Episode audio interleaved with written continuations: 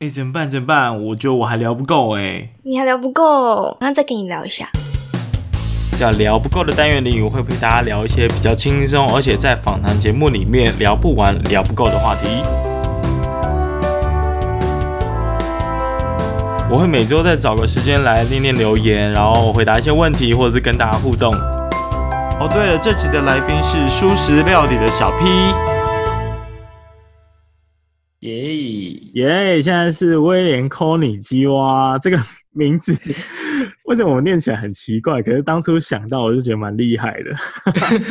好，总而言之呢，现在就是因为疫情比较严重嘛，所以尽量避免面对面的群聚交流，所以我就想要说，好，那我用远端录音的方式，然后打给各个节目，然后跟他们聊聊最近疫情对他们生活发生的改变。好，那今天邀请到的是，呃，其实是老战友啦。之之前他一直在帮我剪节目，然后后来他自己也做了一个节目叫《蔬食料理》。那你先自我介绍，然后介绍一下你的节目是在介绍什么内容？OK，好，呃，大家好，我是蔬食料理的小 P 啊。我的节目主要是在做读书会，是以书为主题，然后我们每次会选择一本书，然后用几周的时间把它讲完。然后希望听的人可以也一起跟着节目去把这本书给看完。那我们的 slogan 是每周两小时帮你养成阅读习惯。啊，主要就是这样。哦，非常的尴尬简洁。哎，不然我要讲什么？OK，那你呃，哦，因为可能刚刚刚来组太多了，好，没关系。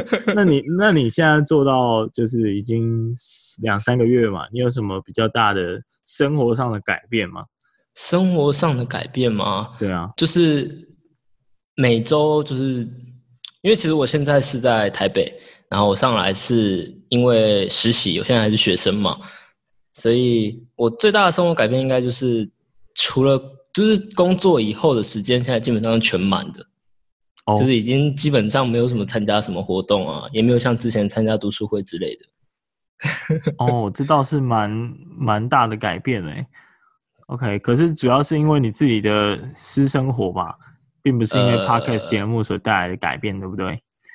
好，也可以这么说啦，就是对啊，就是本来是宅在家，然后现在变宅在家有事做，这其实差不多了啊。你要这么说也是可以啦，这样 浅显易懂。那最近因为疫情的关系，因为你在台北嘛，应该是服务业来着。嗯、那对你来说，你最近的生活或者工作上有没有比较大的改变？嗯，如果说生活上的话，就是你会突然惊觉到，不管有没有隔离，你的生活都没有改变，你就会突然顿觉到啊，原来自己就是这样子。好，然后如果是工作上的话，就是因为我现在做的是比较偏服务业、餐饮业的东西，所以其实工作上现在就蛮，就是很基本上没什么在。上班啦，哦，就是现在很多假，现在真的很多假，哇，这样很爽哎、欸。但是就、啊，可是这个假会扣钱的、啊。OK，对啊，所以现在你一天上大概要花多少时间上班？呃、欸，我没有，我们一天上班还是一样是八个小时，只是我们的排班方式是每周排，啊，现在就是一周排的时间会比较少，比较少天呢、啊。哦，所以差差多少天呢？就是以前是差多少天哦？之前大概是一周休一天到两天吧。现在我每周至少休三天，有时候休四天。哇塞，那真的很多哎！对啊，超多的。可是我自己是其实蛮爽的、啊。哦，对啊，就是对啊，平安的度过了一个学习的感觉。嗯，OK，那你在放假的时候，就是因为也必须是隔离状态嘛，也不能说到处爬爬照。但你、嗯、你自己的呃放假时间都会拿去做什么？我自己放假时间嘛，其实虽然说没有在到处跑，不过其实我因为本来就没到处跑，所以没什么太大的差别。啊，我基本上最大的时间就是我大部分时间都花在用，其实我大部分时间都不在家里，我都在咖啡厅。诶，不知道这样子会不会有点不太好？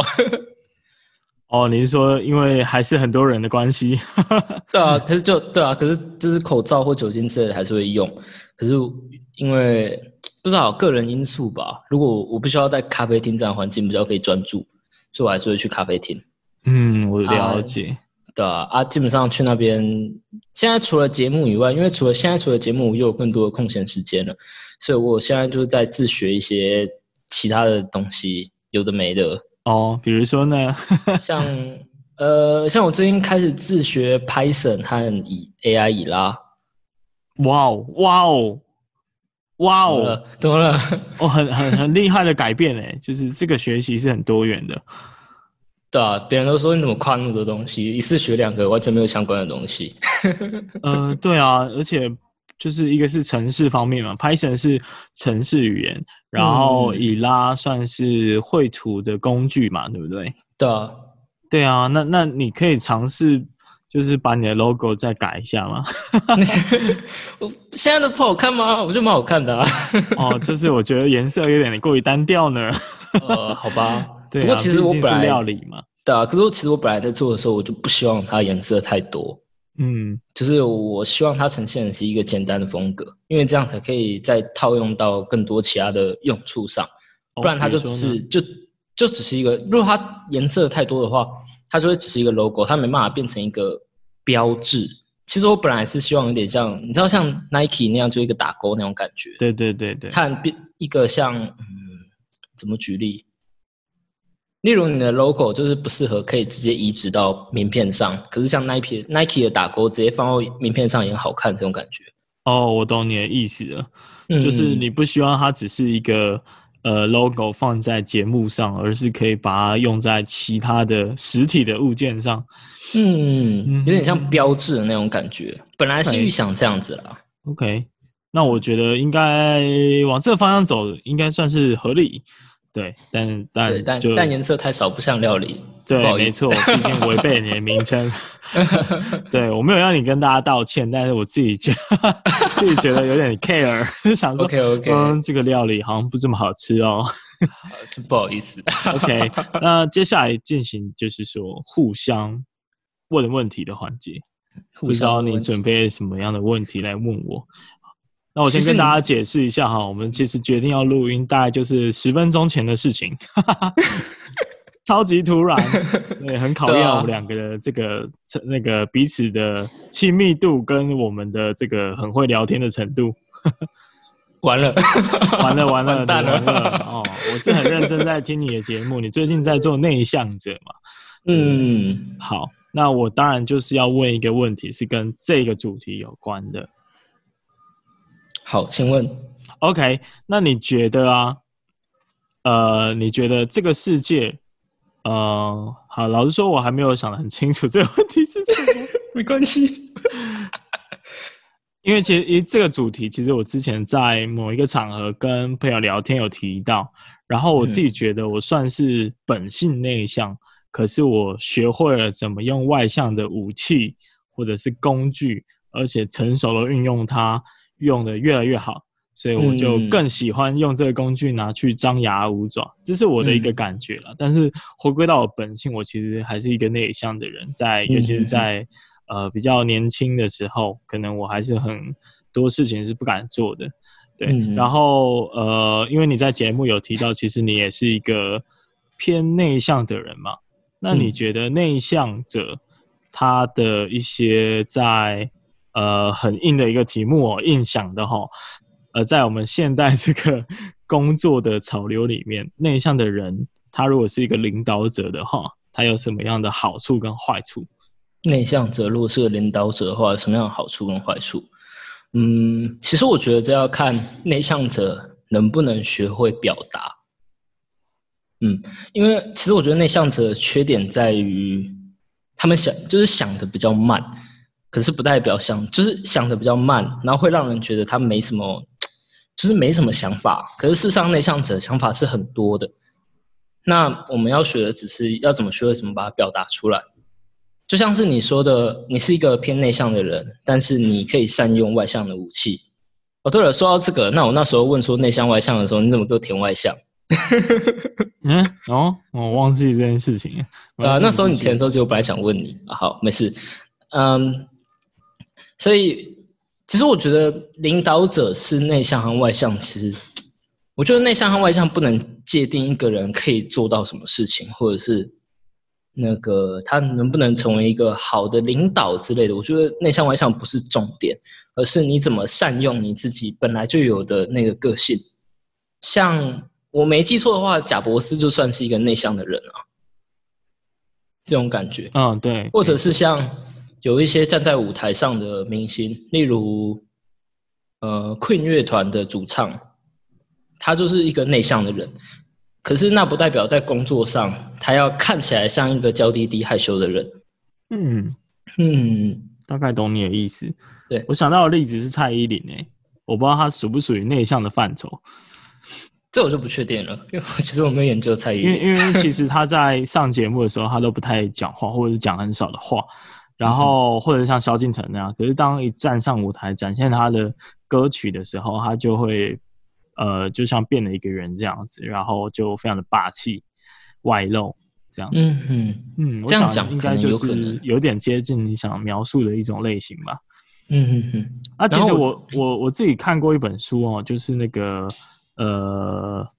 呃，艺人公司啊，前阵子很红嘛。他其实就在描述说，因为艺人公司这样的形态，其实慢慢塑造内向者，或者是说一个成功的领导者，不一定要是完全外向的，有时候反而可以因为这样的趋势跟潮流，造就其他类型的领导者慢慢有他表现的机会跟舞台。嗯嗯嗯。好啊，那轮到你了，你有什么问题想要问我呢？有什么问题想问你吗？嗯，关于这个节目或者是个人都可以。嗯嗯，其实我就我就想延续你刚刚讲的，哦，你是怎么学会去学会知道这些外向的武器，然后怎么去运用它的？因为其实我在听你的节目的时候，就是因为之前你在访谈的时候，我就在旁边嘛，对，所以我也算是慢慢的可以，就是有看到你从本来不太会访谈到会访谈。嗯，哦，可能也还在学习啦，但是对，还在学习，但我觉得现在访谈的不错啦，对，越来越好。我自己也有感觉，呃，所以你想要问的是，就是其实我想问的就是访谈，我觉得访谈是一个，因为他要在当下想很多东西，所以我觉得，而且还要能马上讲出来，所以我觉得这算是一个有点算是外向的武器。然后我想要对你所谓的，你刚刚讲到说你是内向的人，学会外向的武器这件事情，就是单就这个外向的武器，我想。询问你觉得有哪一些东西对你来说是外向武器？那你怎么学会的？哇哦，呃，这个问题好复杂，我想一下哦。呃，嗯，我觉得我有一个非常厉害的特质，嗯，然后因为这个本能造就我做了很多，不管是专业上的转换或者自我学习，嗯，还有。很快的，在一些硬的实力或软的实力上面，可以获得很快的成长。这个武器呢，嗯、其实在两个字：模仿。所以我是我觉得我是一个很厉害的模仿者。就是当我呃不是很会这样东西，但我看到哎、欸、他好像很会，所以我就去模仿他是怎么做的，然后慢慢的就有一个样子出来，有一个基本的套路出来。然后就能够慢慢的驾轻就熟，所以回到这个问题，就是说到底怎么拿到这些外向的武器？其实就在于一开始，我觉得我不是一个很外向的人，但是我想要成为一个有具呃，那时候其实应该是更具体的事件来讲好了啦，应该是在大一的时候。那时候我进大学，然后打开了我的视野，我想说靠北，怎么每一个人都非常的外向？然后我进那个营队嘛，就是那种以前我们不是大学的时候很常会有一些营队嘛，然后去去服务山区的小朋友或或那个弱势家庭有没有？然后那时候我就看到很多学长姐，我觉得他们好厉害哦，就是可以想到很多梗，然后一上台就是整个就是大家就是抱持着非常崇拜，然后非常尊重他们的眼神。然后我就觉得，干，我也想要成为这样子的人，你知道吗？所以那样子的状态，呃，其实就是在于你够不够想要成为这样子的人，是一个很大的模仿能力的来源。因为那时候就一直观察他们到底怎么做的，然后包括他们讲话的方式，他们会用什么方式开启一个话题，这些都默默的累积在心里面，然后慢慢的就变成越来越外向。了解，对啊，然后我觉得还有一个很大的 key point 在于循，在那个正向循环吧。当你尝到了一点外向所带来的甜头之后，你就会更喜欢利用外向的伪装，来来让你在社交场合上取得一定的优势。然后当你又因为这样子又得到更多的欢迎跟掌声的时候，你就会觉得，看，好好好，那我就一直在让自己保持这个状态，并且研究怎么让自己在这个方面越来越像一个呃很会社交的人。所以，嗯，但是坏处当然就是说这，这这这是毕竟还是伪装出来的嘛，所以你可能使用这个武器或者这个面具好了，你还是会有一定的疲累的。就是我有时候就会觉得啊、哦，我不想要。切换成一个 social 模式，我想要好好待在家，或者是跟朋友出来聊天，不想讲太多话。其实就是会有一个这种，这种算是有一点尴尬的局面吧。嗯，了解。这就会让我想到我讲的那本第一本书，就是《其实我是个内向的人》，里面讲到的社会化，就是不管是外向还是内向的人，最后都会开启一个社会化的模式。嗯，然后内向的人会慢慢的去学一些外向的技能，运用在自己身上；然后外向的人会去学内向的技能，收敛一点，不要讲出太过不礼貌的话，就有点像这种感觉。嗯，其实我有时候在想啊，这这个这个取决于，因为现在外向是一个比较有利存在在这个世界上的一种个性跟状态。嗯，那如果今天是反过来的，今天反而大家就是外向者，他可能。做了很多很讨人厌的事情，比如很爱讲话什么的，很吵，所以大家这个世界开始弥漫着一种氛围，就整个逆转了。就这时候内向人会不会就反而会变得比较出色，然后比较有力，然后甚至外向人想要伪装自己成为一个内向的状态？嗯，其实我觉得现在已经有一些很明显是外向的人会想要伪装成内向的状态，虽然我不确定这是为什么。可是就有感觉到这样的感，这样的人存在，就他明明是个很外向的人，可是他会一直想要混入某些圈圈里面，然后显得自己很内向。哦，真的吗？这这我没有这样的经验呢。是哦，我是有看到一些这样的人，但是因为是自己生活上的，所以就不方便讲是谁。哦，OK OK，嗯，好。那既然问题都问完了，最后就是。呃，可能在这个闲聊的过程，最后还是要跟大家呼吁一下，或者是鼓励一下。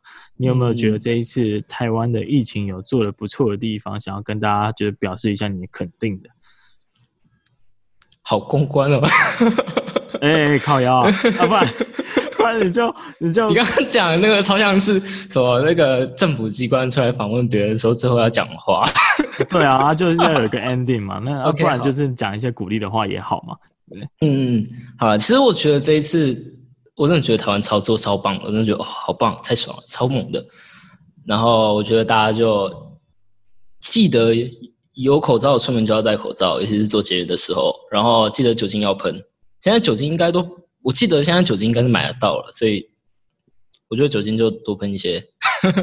哦，相对好买，记得消毒，对，对啊，相对好买，嗯、我觉得啦。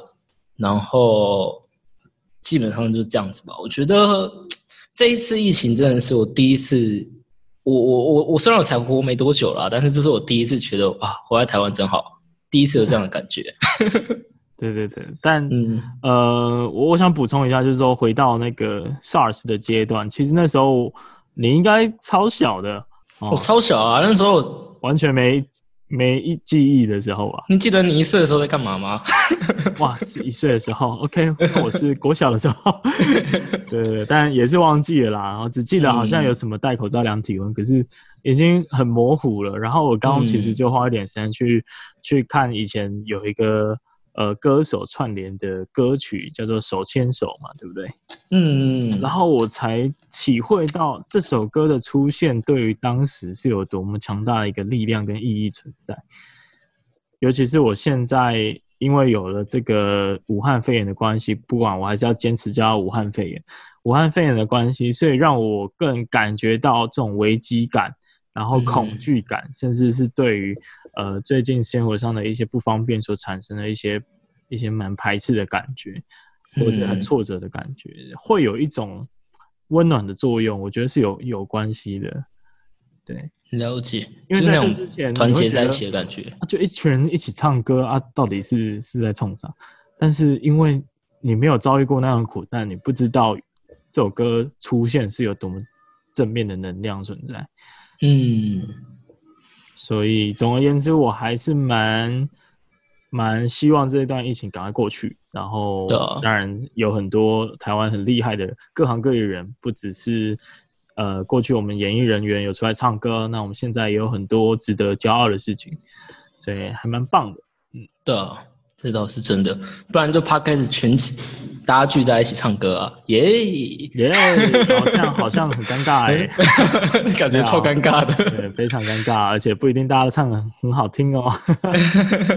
对，所以这也是我为什么要做这个企划的初衷啊，嗯、就是关心一下大家在这个这个防疫的期间到底过得怎么样，然后某种程度也是给需要在家隔离啊，或者是不太能出去的人一些。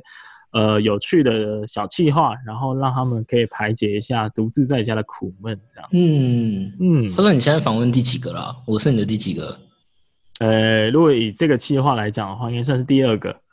嗯，对。然后我打算，呃，不限制次数，不限制人数，直到疫情过去为止。酷，加油加油！好，就是这样。那今天就到这里啦。OK，拜拜。然后大家再见，拜拜，拜拜。